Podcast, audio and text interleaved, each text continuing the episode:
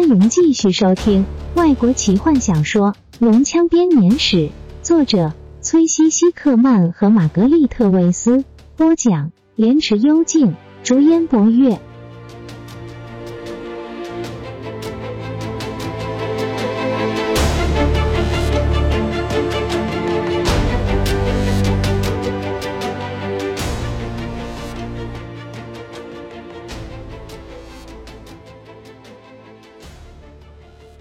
奇蒂拉，雷斯林大喊。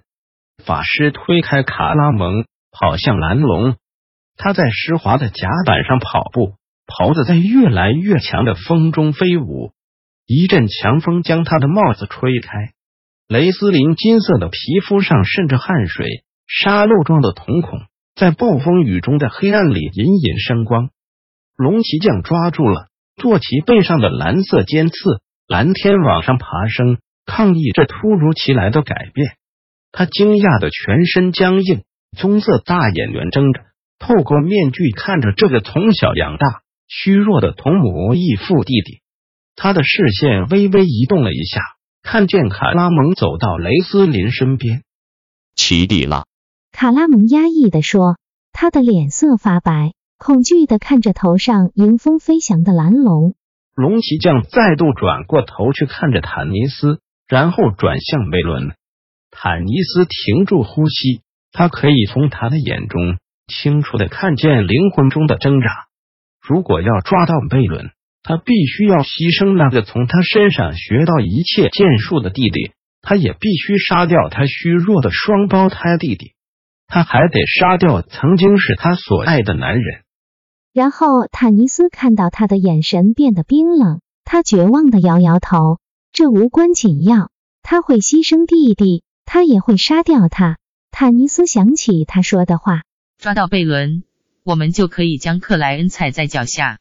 黑暗之后将赐给我们超乎想象的奖赏。奇蒂拉直指贝伦，并且松开了对胯下坐骑的控制。蓝天发出一声残酷的尖叫，做好了俯冲的准备。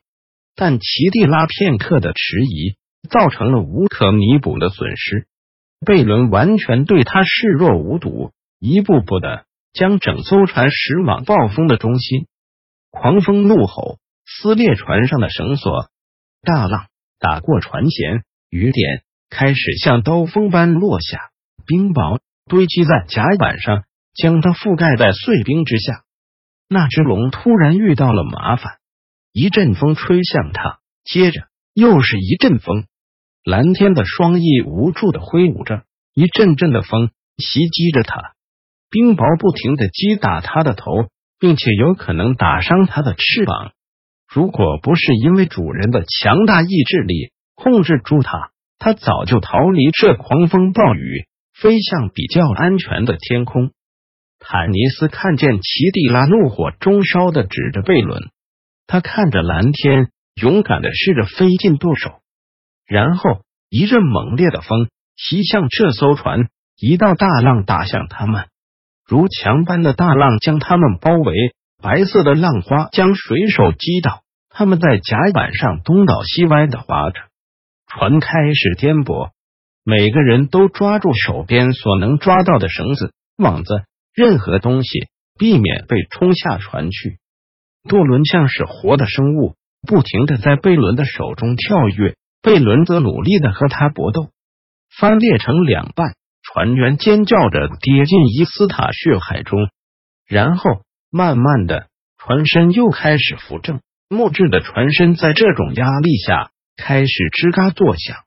坦尼斯很快的抬起头，蓝龙、奇蒂拉都消失不见了，对龙的恐惧一消失，马奎斯塔马上一跃而起。决心挽救他这艘濒临死亡的爱船，他不停的发号施令。突然，一个步履不稳，撞上了提卡。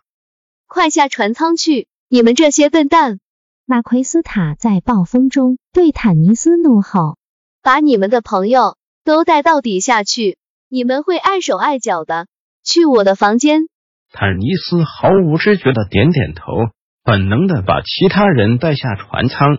觉得自己仿佛身处于一个毫不合理、黑暗正将他们慢慢包围的幻梦中。卡拉蒙扶着弟弟走过他身边的时候，怨恨的眼神有如剑一般的穿透了坦尼斯的胸口。雷斯林的金色双眼扫过他，像是火焰烧灼着他的灵魂。然后他们越过了他，和其他人一起走进不停摇晃的仓房中，像是破布娃娃般的被不停抛上抛下。坦尼斯等到每个人都安全挤进小小的仓房后，才全身无力的把门关上，不敢转过身，不敢面对朋友。他脑海中只有卡拉蒙怨恨的眼神，雷斯林洞悉一切的金色双眼。他也听见了金月轻柔的啜泣声。他宁愿直接死在这里，也不愿意面对他们。但这是不可能的。他慢慢的转过身，何风站在金月身边，脸色阴沉的靠着天花板和墙壁。皮卡咬着嘴唇，眼泪流下他的双颊。坦尼斯背靠着门，沉默的看着大火。有很长的一段时间，没有人开口。耳边只有外面暴风雨肆虐，浪花打在甲板上的声音，水花打在他们脸上，他们又湿又冷，因为这样的打击和恐惧而不停的发抖。我我很抱歉。坦尼斯舔舔他满是盐花的嘴唇，他的喉咙疼痛，几乎说不出话来。我我想过要告诉你们，你这四天原来是这样过的。卡拉蒙轻柔低沉的说：“和我们的姐姐在一起。”和我们那位成了龙骑将的姐姐，坦尼斯软垂下头，船身在他脚底下晃动着，让他撞向马奎斯塔钉在地板上的书桌。他稳住身形，慢慢的起身面对他们。半精灵过去承受过许多的痛苦，被歧视的痛苦，失去真爱之物的痛苦，被刀剑剑矢伤害的痛苦，但他知道自己承受不住这种痛苦。他们眼中被出卖的神情直接刺向他的心中。求求你们，你们一定要相信我，说这种话真是蠢。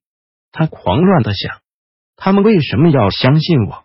我回来之后就不停的对他们撒谎，好吧？他再度开口。我知道你们没有任何理由相信我，但至少听我说几句话。我那时走在弗罗申的街道上，遭到一个精灵的攻击。看见我穿着这套弄来的服装，坦尼斯指指身上的盔甲。他以为我是一个恶龙军团的军官。奇蒂拉救了我一命，然后认出了我。他以为我加入了恶龙军团。我能怎么说？他坦尼斯疲倦的抹着脸。他带我回旅馆，然后，然后他无法继续。然后你整整四天四夜都躺在龙骑将爱的怀抱里。卡拉蒙愤怒的提高音量。他蹒跚的站起来，伸出一只手指，对着坦尼斯。四天的狂欢之后，你需要休息，所以你想到我们，然后回来看看我们是不是还在等你。我们偏偏还在痴痴的等，像群没脑袋、好欺负的笨蛋。是的，我是和奇蒂拉在一起。坦尼斯大吼，突然满腹怒气。没错，我爱他。我不期望你们会明白，没人明白的。但是我发誓。我从来没有出卖过你们。当他去索兰尼亚的时候，那是我唯一逃脱的机会。我毫不犹豫的这样做了。一个龙人跟在我后面，这显然是奇蒂拉的命令。我也许是个笨蛋，但我不是个叛徒。呸！雷斯林一口痰吐在地板上。听着，法师，坦尼斯大吼：“如果我出卖了你们，他为什么看到他弟弟们却那么惊讶？如果我出卖了你们？”我为什么不干脆派出几个龙人去旅店逮捕你们就好？我任何时候都可以这样做。我也可以派他们来抓贝伦，他才是他想要找的人，他才是龙人搜遍弗罗申要找到的人。我知道他在船上。如果我把他躲在哪里告诉他，奇蒂拉应允我可以统治全克莱恩，他就是这么重要。我只需要领着奇蒂拉抓住他。黑暗之后。就会亲自赐给我这些东西。别告诉我们，你连想都没有想过。雷斯林嘶哑的说。坦尼斯张开嘴，接着沉默片刻。他知道自己所犯的错，就像脸上的胡子一样明显。他呛咳着，把手放在眼上，遮住他们的面孔。我我真的爱他。他断断续续的说。这么多年来，我一直不愿意承认他到底是什么样的人。即使我知道了，我也克制不住自己。如果是你，他的眼光投向何风，或是你，他看着卡拉蒙，船身又再度晃动。